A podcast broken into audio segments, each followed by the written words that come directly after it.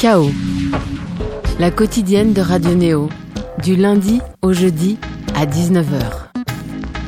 Tout a déjà été fait dans la musique, qu'ils disent. Tout le monde a le même parcours, les mêmes envies, la même trajectoire et le même format, qu'ils disent. Eh ben, nous, si vous nous posez la question, on va quand même répondre par la négative. Et cet épisode sera un argument. On va mettre en lumière une bande dictée par ses envies et une approche sincère qui n'a pas peur de jouer à fond la carte de l'audace. Leur premier album, un concept autour du dualisme, une lutte fratricide et épique entre deux frères incarnant l'âme et l'esprit.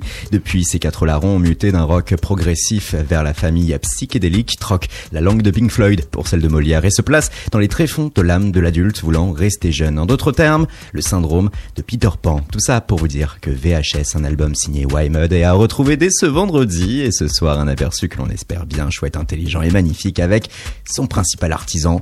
Bonjour, bonsoir Roland. Bonsoir. Comment ça va? Très très bien. Vendredi VHS. Tout à fait. J-3. J-3. Ravi d'être ici pour faire la promotion du coup. Merci pour l'invitation. Et souvent, en guise de promotion, des singles. Allez, écoutons Atlantide, le dernier single en date de votre album.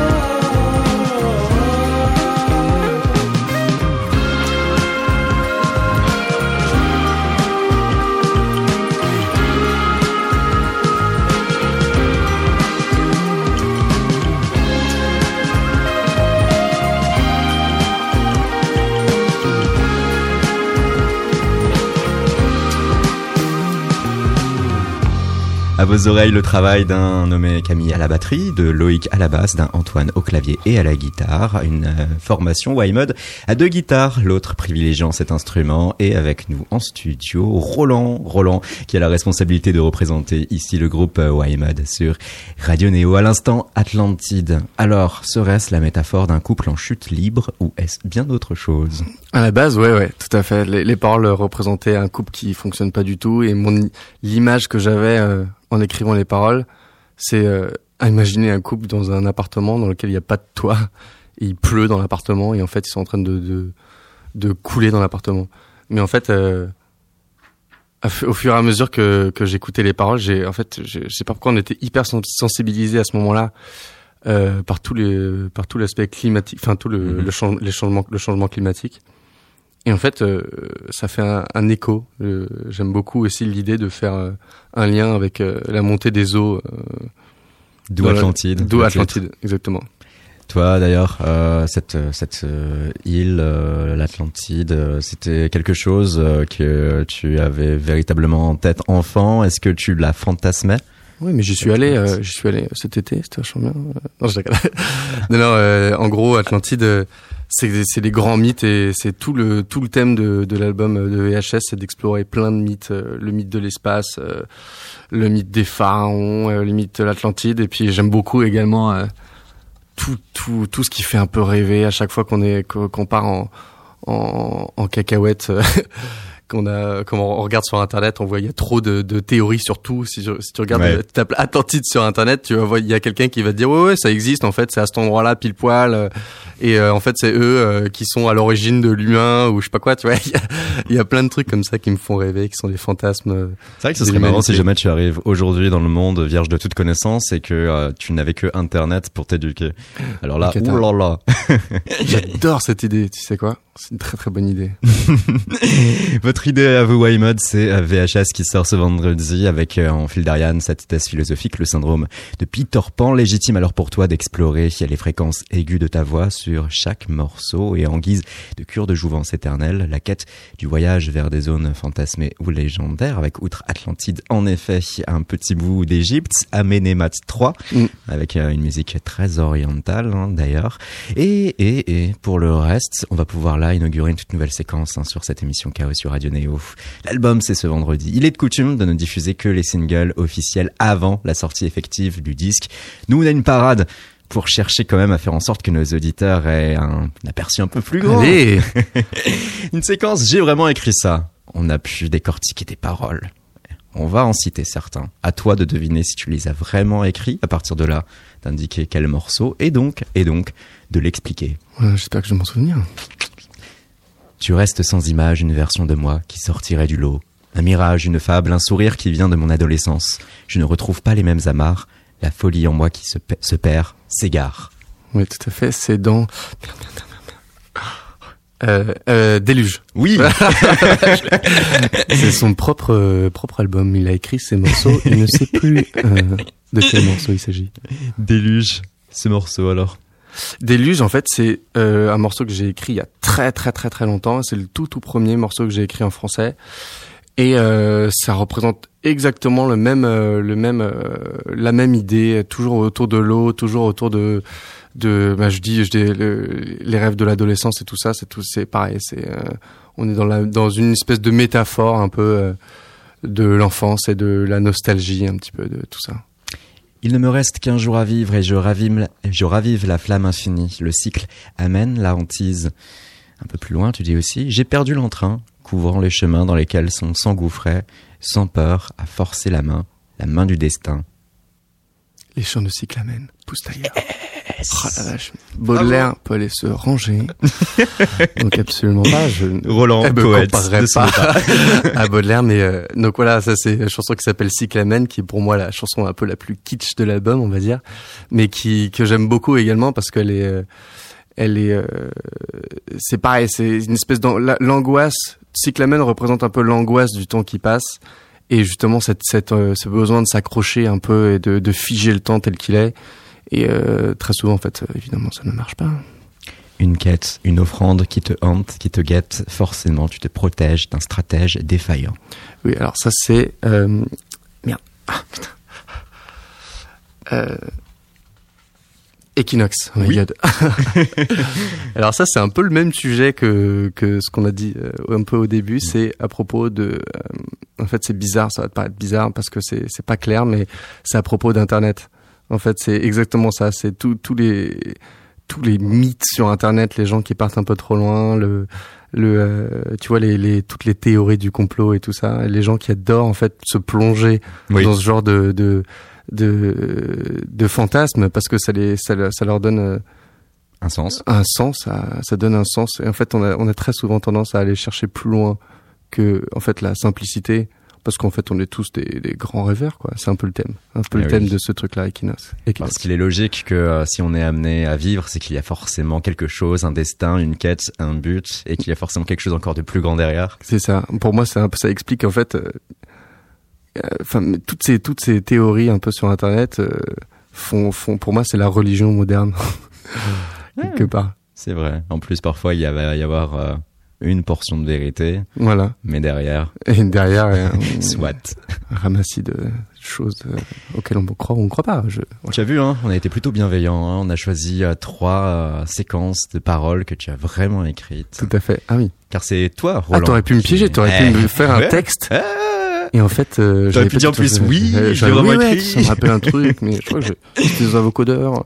Bon, c'est bien. hein. On a pu voir aussi que toi, tu étais sincère dans ton propos, et c'est toi hein, qui euh, compose euh, oui. l'intégralité des morceaux Tout de. Wymod. Tout ça depuis les débuts, depuis que tu t'es retrouvé en Australie, à Sydney, l'espace de deux ans. C'est ça. Et on va pouvoir explorer tout cela par la suite hein, au cours de l'émission. Tout d'abord, tout d'abord, un autre extrait qui nous permet, outre le contenu lyrical, de comprendre aussi la musicalité de votre album, le titre éponyme VHS.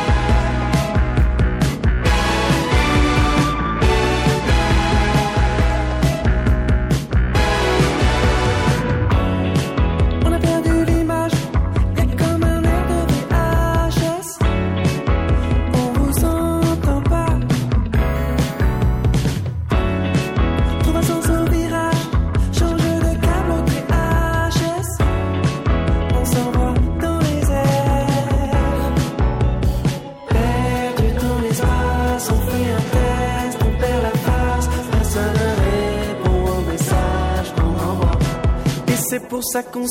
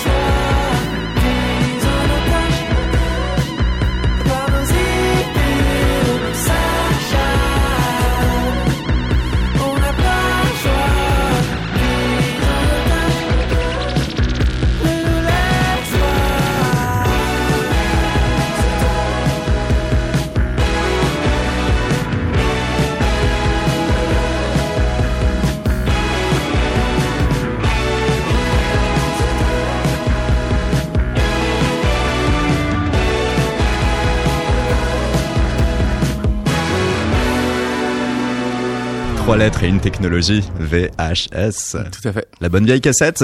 Et, et, et, euh, à l'époque des cassettes, il y avait bien évidemment des voyages spatials. Là, avec euh, VHS, on le comprend aussi avec la pochette de l'album, une cassette transformée véritablement en vaisseau pour voyager en dehors des nuages. Trop stylé. Trop stylé. J'adore l'idée. Compte à rebours, boum, tac, avec deux turbines à la place euh, des euh, deux bobines. Des deux bobines, c'est ça. Ça fait un peu penser euh, au vaisseau de. Est-ce que tu connais cette- ce vieux manga des années 80 qui s'appelle Cobra? Mm, mm, mm, Tu connais pas? Ah, C'est génial. C'est notre référence. Ah, malheureusement, ouais. En termes de manga et d'animé, euh, je suis un peu hotch, je l'avoue. Alors que pour toi, euh, tout ce qui va s'affairer au VHS, bien évidemment, 80, années 90 aussi, euh, c'est quelque chose pour lequel t'es toi-même véritablement et sincèrement nostalgique. Et à travers ça, est-ce que le syndrome de Peter Pan s'impose à toi ou alors tout cela est uniquement théorisé? Euh, non, non, si, si, il y a une vraie, une vraie nostalgie, mais qui est pas un truc de tous les jours. C'est-à-dire que je, je vais pas, je tu vois, je, ça va.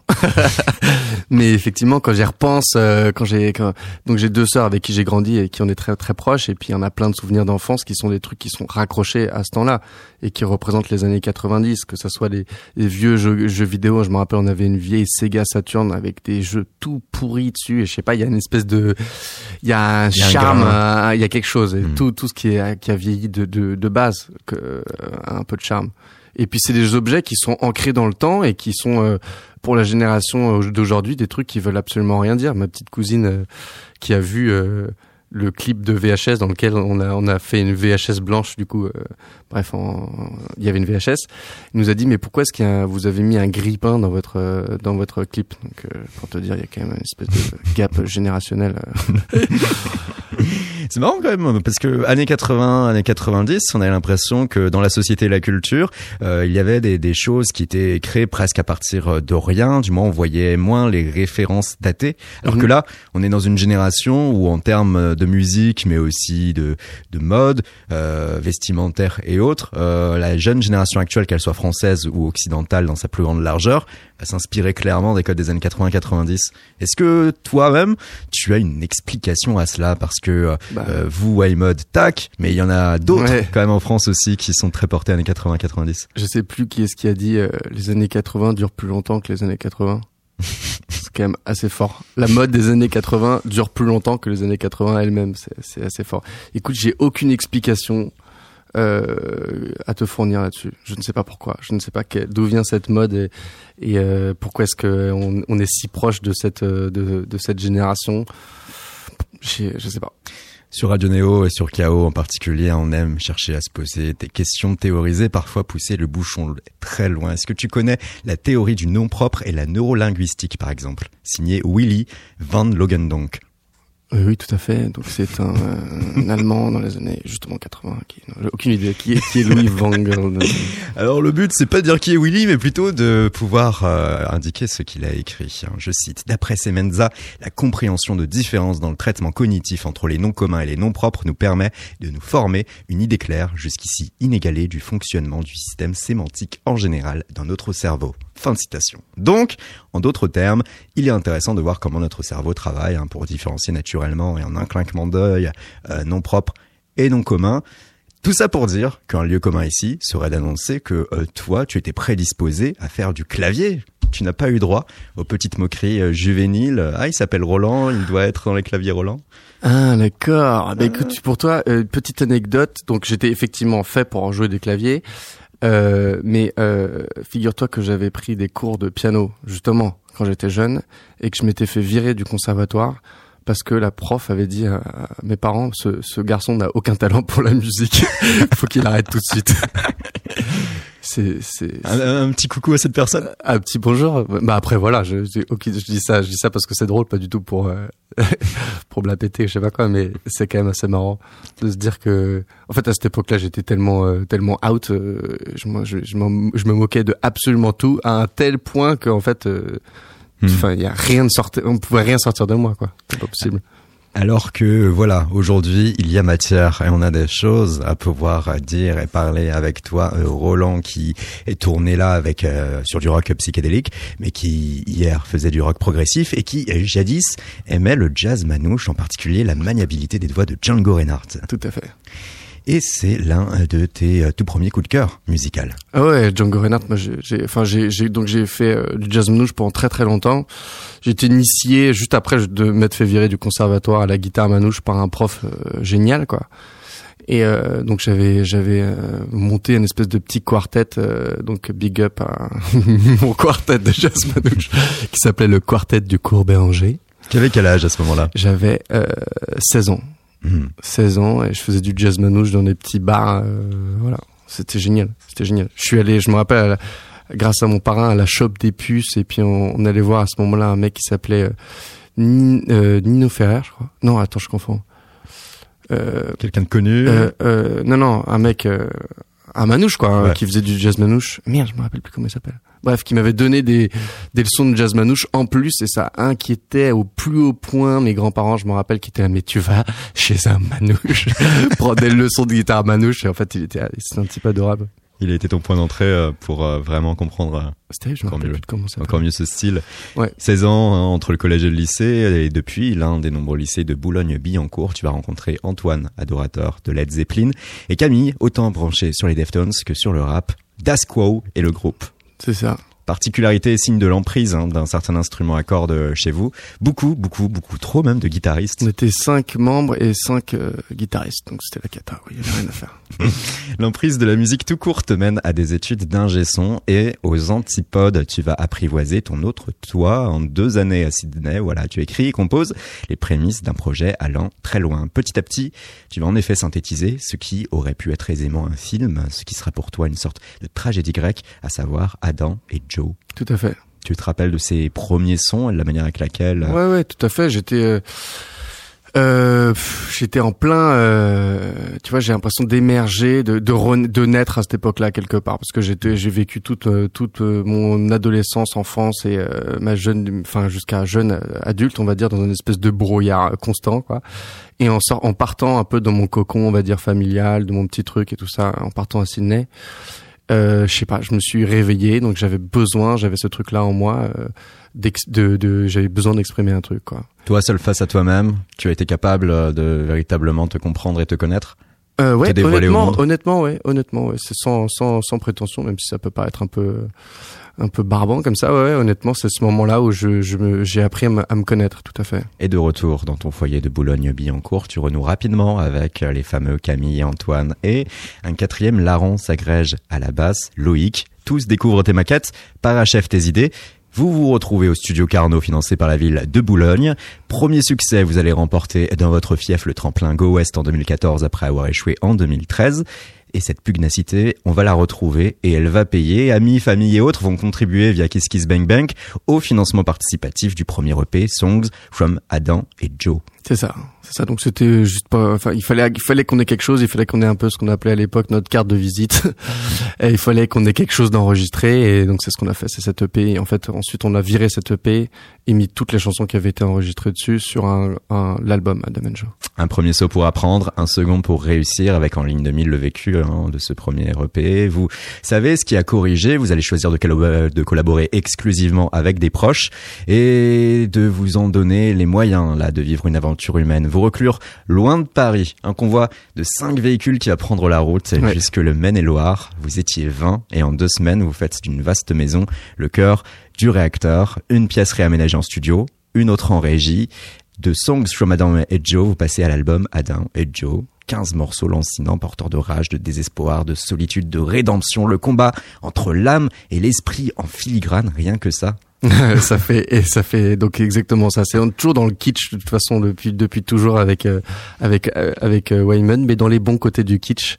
Et euh, et donc en fait ce truc la tragédie grecque ultra épique.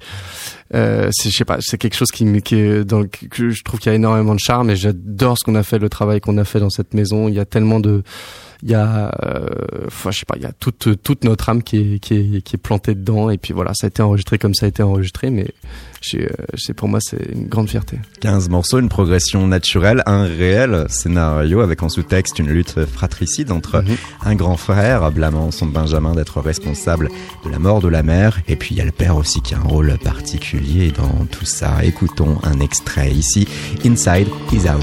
Inside is out. I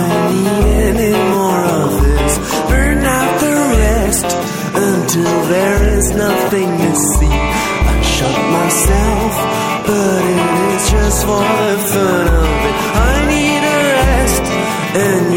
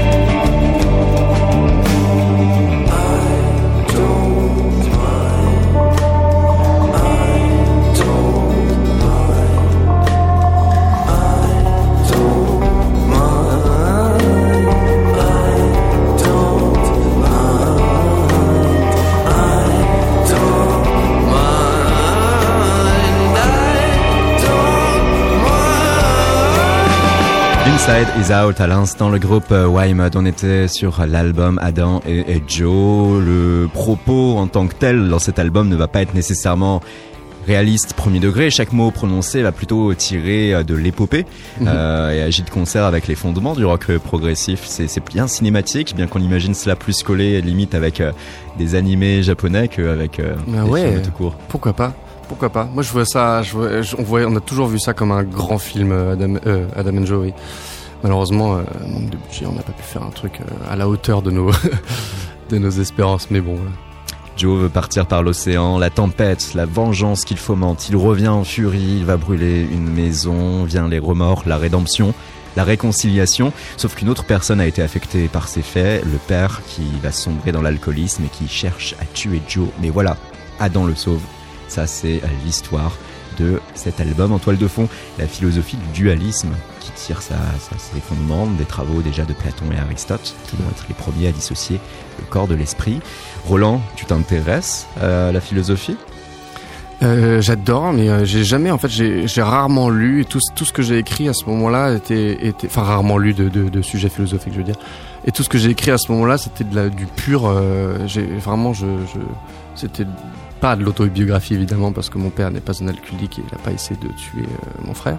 Je n'ai pas de frère, mais euh, je sais pas, c'était comme en fait, j'essayais d'exprimer euh, une sensation en moi. euh, la poursuite d'un rêve et qui était en plein conflit avec la poursuite de ce que mon esprit me disait, c'est-à-dire ma raison me disait, c'était non, faut faut que tu fasses gaffe et tout ça. En fait, c'était ce, ce, cette dualité que j'avais en moi que j'ai voulu expri- exprimer à ce moment-là. Et en fait, je me suis rendu compte que c'était une dualité qui était universelle. On est chacun, chacun de nous, et comme ça, on a nos, nos, nos rêves et, et euh, ce qui nous raccroche un petit peu parfois à la réalité. Et euh, voilà, c'est tout, tout le sujet d'Anna Menjo, c'est d'exprimer cette dualité entre l'âme et la Mhm. raison. La pesanteur euh, de la vie en société qui fait que parfois on va faire des choix qui ne sont pas les choix que l'on souhaiterait faire de par, de par nos, nos C'est ça. propres aspirations. C'est ça, c'est ça, exactement. Toi, quel était ton rêve et quel était alors euh, ce qui te raccrochait C'est simplissime, hein, moi. donc j'avais euh, mon rêve, c'était de, de, de, de faire de la musique et d'en vivre. Et euh, ce qui me rac- raccrochait à la réalité, réalité, en tout cas à cette, époque-là, je venais de quitter, je- de, de sortir de mon école de commerce, et de partir en Australie. Et puis j'avais quand même toujours cette espèce de peur en fait en moi qui me disait mais attends mais qu'est-ce que tu es en train de faire? Il faut que tu raccroches à une école, un truc comme ça, et euh, faire quelque chose qui, qui est sûr quoi. C'était la raison à ce moment-là. Parce que l'Australie, euh, tu y allais euh, à l'aventure avec euh, ces Un visas total, travailleurs, euh, un an renouvelable. total bordel c'était c'était n'importe quoi j'ai fait mes parents qui voulaient pas me payer le voyage évidemment je me rappelle j'ai fait euh, trois mois dans une boulangerie pour me payer le ticket. Et euh, je suis parti là-bas et euh, j'ai, enfin, j'ai, j'ai- Pourquoi l'Australie? Parce qu'à ce moment-là, j'avais un, ami qui était allé, qui était revenu, qui m'avait dit euh, que c'était trop bien. Du coup, je sais pas, j'ai été inspiré. Je me suis dit, il faut que je, faut que j'arrête. Faut que j'arrête cette école. Il faut que je, faut que je me casse. Et voilà. Je me rappelle en écoutant un morceau de Radiohead qui s'appelle euh, Vert Vert, en regardant mon école de commerce, et je me suis dit, il faut que je, faut que je le fasse. Et je suis plus jamais rentré dans cette école. Tu as senti là euh, que c'était euh, l'un des moments clés de ta vie, un virage. Ouais, c'était clairement un virage à ce moment-là. Bon, je me suis fait engueuler par l'intégralité des gens que je connaissais, mais maintenant, j'ai aucun regret, aucun regret là-dessus. Et là, il y a un foisonnement quand même euh, d'idées intérieures, euh, un foisonnement aussi d'éléments dans la musique. Normal, c'est du rock progressif. Le but, ça va être d'ajouter pas mal de couches, pas mal d'éléments. On a pu l'entendre avec Inside Is Out. Mhm. Entre la musique et le propos, l'ambition quand même euh, de ce texte, comment rendre l'ensemble digeste Et est-ce que d'ailleurs, ça a été euh, une lutte? L'ensemble est indigeste. Non, non, bah, c'est-à-dire que l'album, si vous voulez, il, il- il est, il dure, c'est 15 chansons avec euh, énormément de, de, de changements de, de, de rythme. Donc il y a des signatures rythmiques qui sont mais, euh, presque, enfin, qui sont honnêtement complexes, quoi, et qui sont pas forcément euh, euh, faciles. Donc là, sur Inside Is Out, je crois qu'on est sur du, euh, du ternaire tout du long, sauf qu'à un moment donné, ça passe sur du binaire, mais en trois temps et à la fin on est sur un autre truc enfin c'est c'est complexe quoi on va dire donc l'ensemble est euh, et je trouve complexe. Mais en fait c'est ça qui, qui fait le charme en fait. C'est c'est cette espèce de, de pluralité rythmique et harmonique euh, tout jeté dans un dans un dans un truc qui fait justement cette cette euh, unification euh, on va dire À peine un an après Adam et Joe, l'école anglo-australienne fera très clairement son effet sur vous. Vous allez vous tourner vers le rock psychédélique. Et pour comprendre, se faire une idée, hein, nous toutes, nous tous, sur cette fameuse école dont on parle, on va écouter un titre des Temples, Certainty. alright I've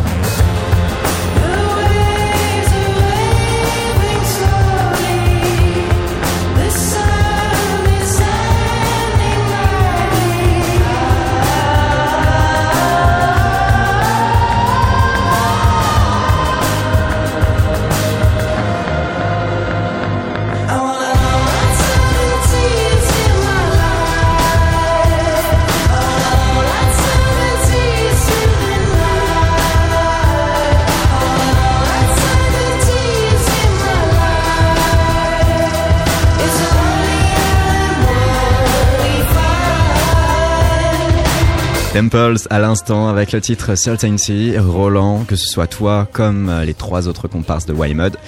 Temples a quand même une énorme euh, patte dans Ah oui. la suite des opérations pour vous. Tout à fait.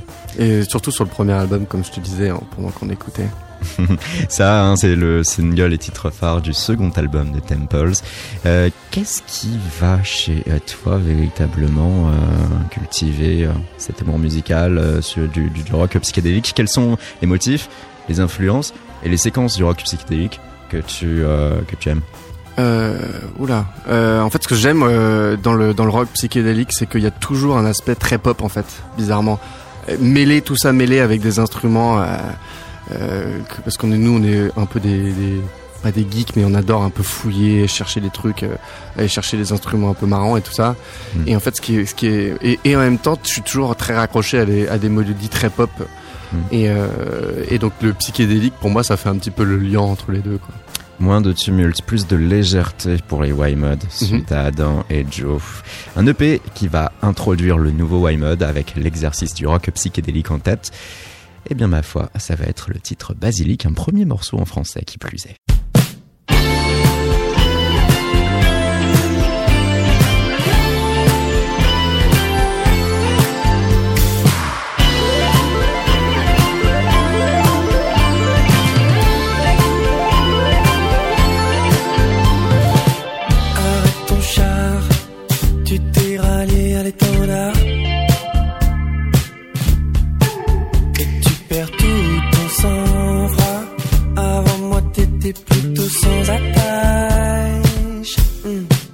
Mais n'oublie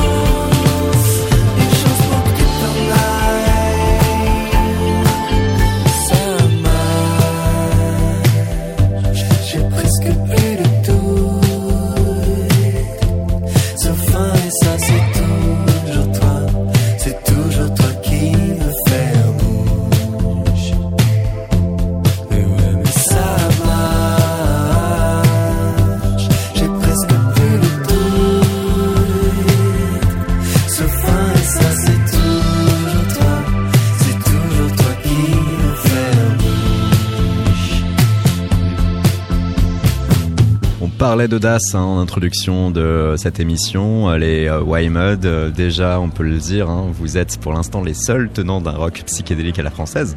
Ah bah c'est gentil. Bah, on peut le dire. Et, et, et, euh, il y avait avec Basilic un clip interactif, cela avant que euh, Black Mirror vienne avec son fameux épisode interactif. Waouh, ouais, c'est tellement compliqué ça. J'ai adoré, n'empêche, c'était pas mal du tout le Black Mirror interactif. Oh oui.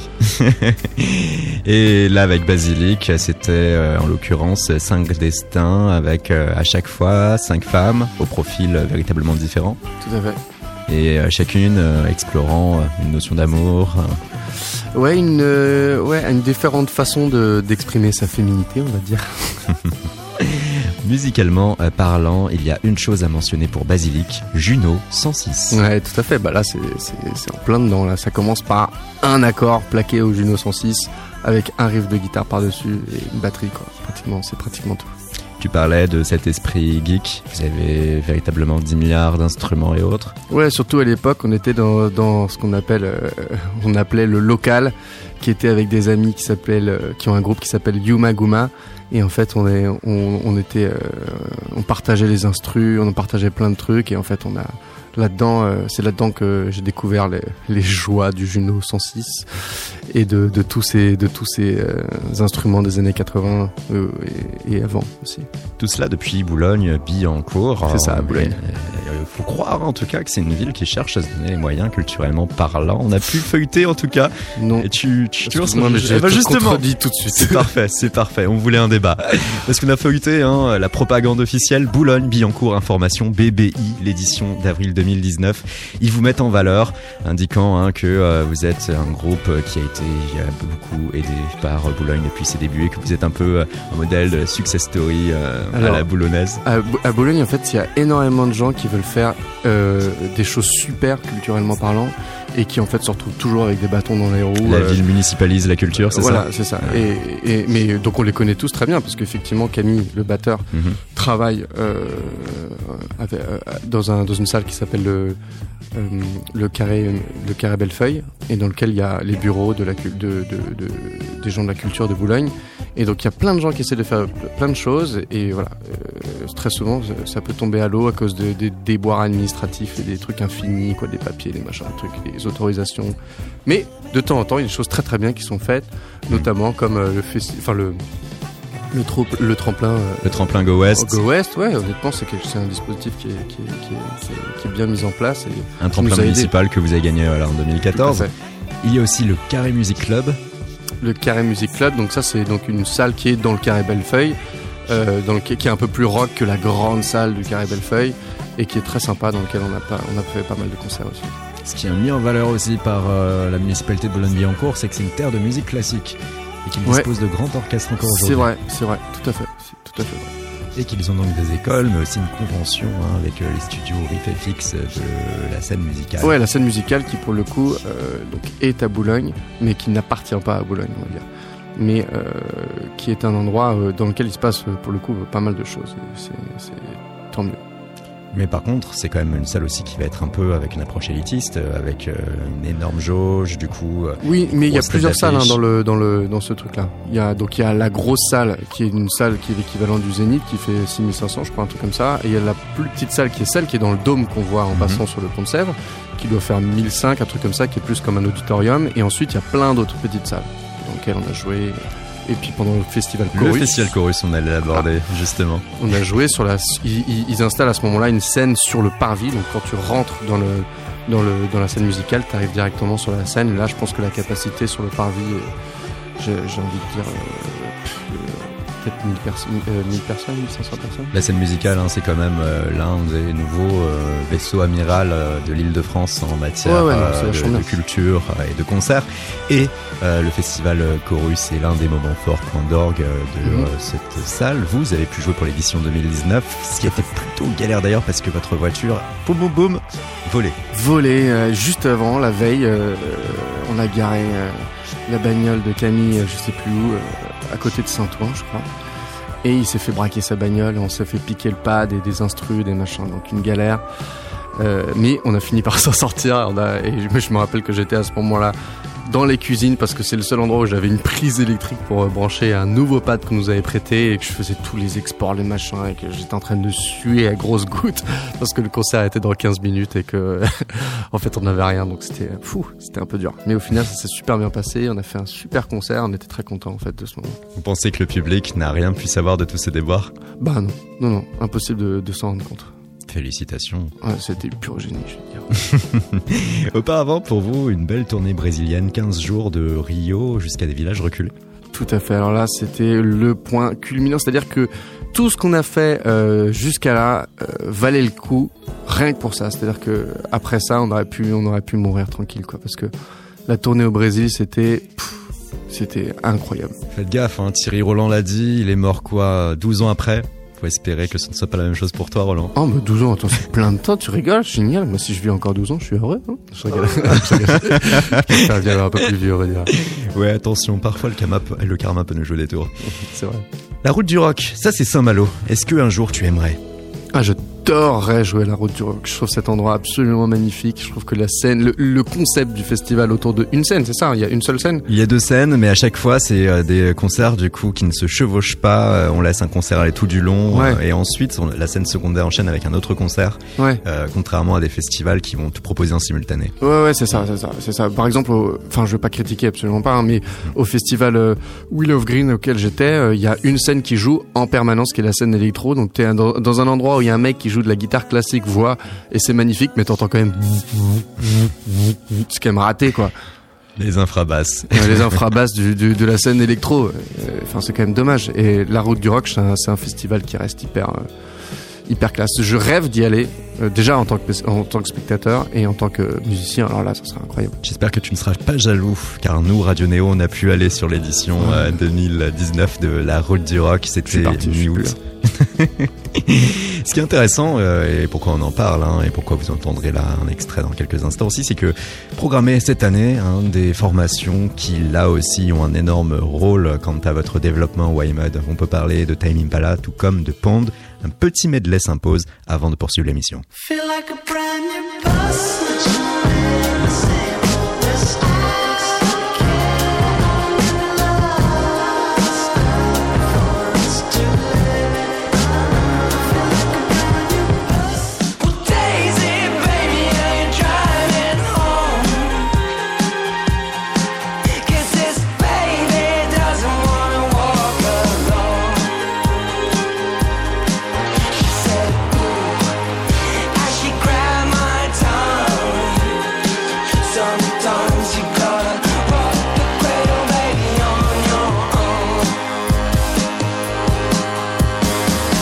Et il y avait aussi Stereolab, Crack Cloud, Black Midi, Hot Chip, Fontaines, DC Idols, mais aussi les Altingun qui ont été énormes, ou encore hein, une notion d'électronique avec les Too Many DJs, Paula Temple ou encore John Hopkins.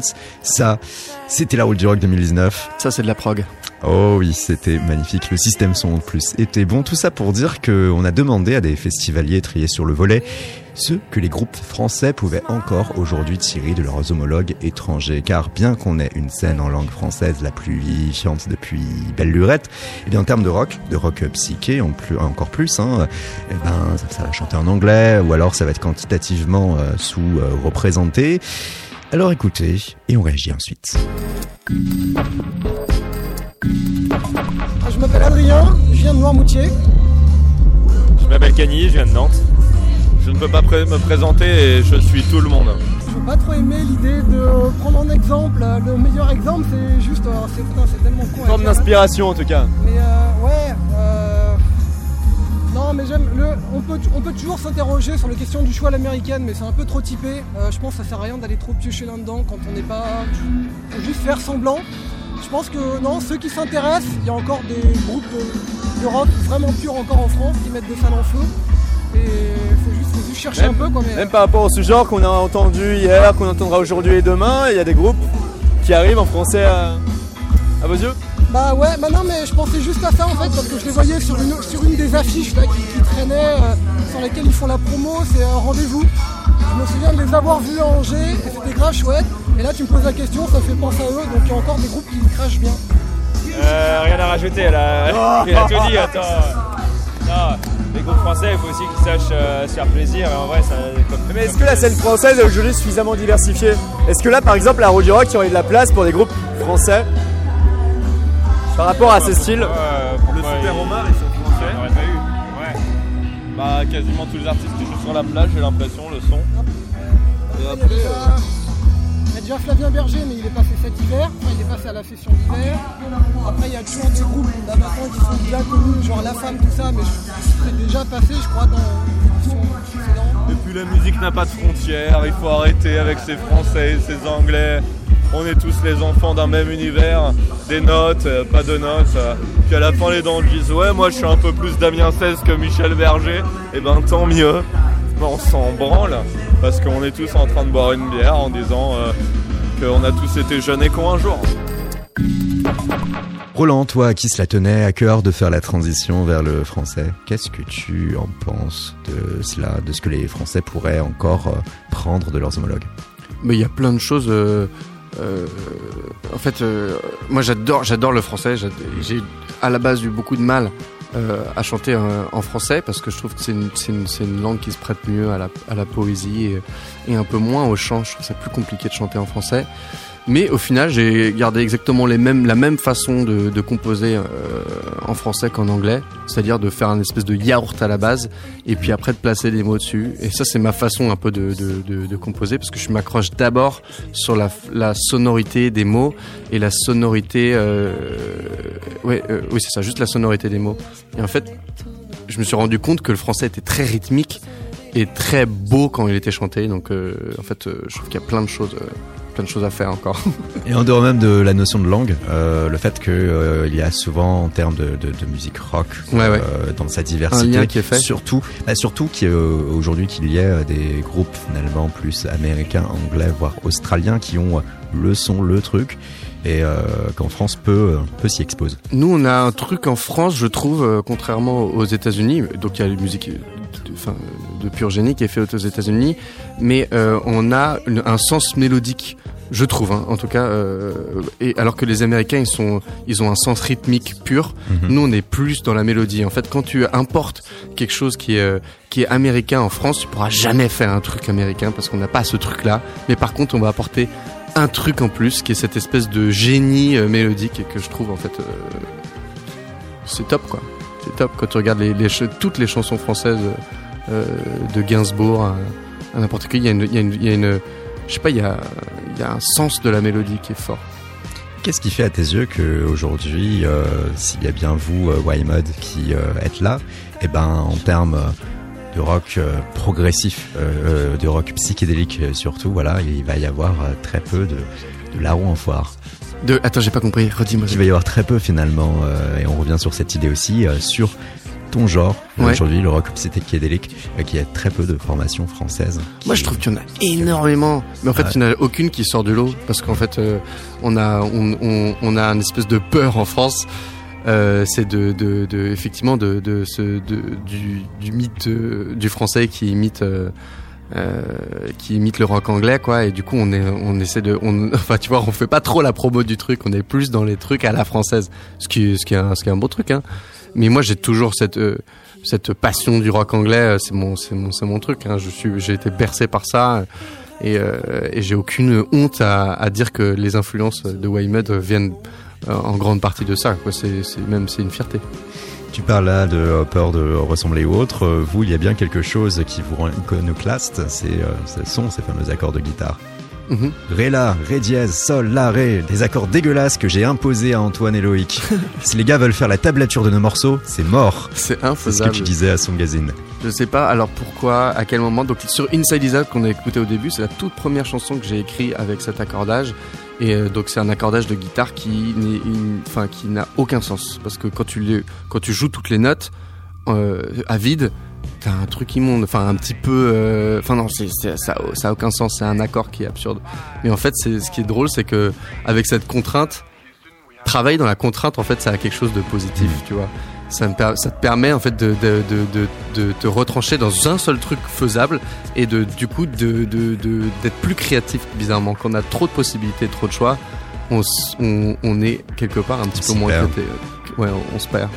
C'est ton cadre, Voilà. à toi. C'est une façon de se cadrer quelque part.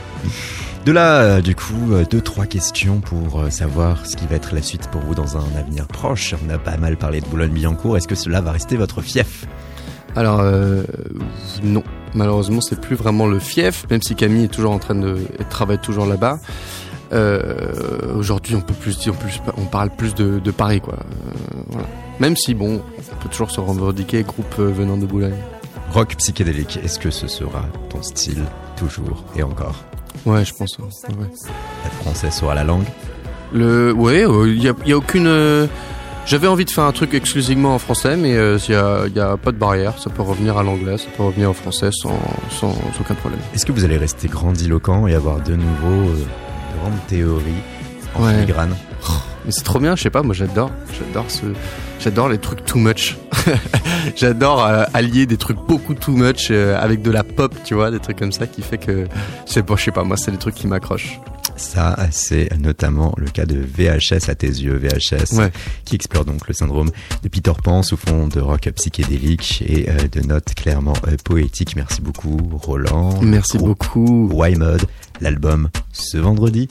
Bonne Allez, journée, bonne soirée. à vous aussi. Chaos. La quotidienne de Radio Néo. Du lundi au jeudi à 19h.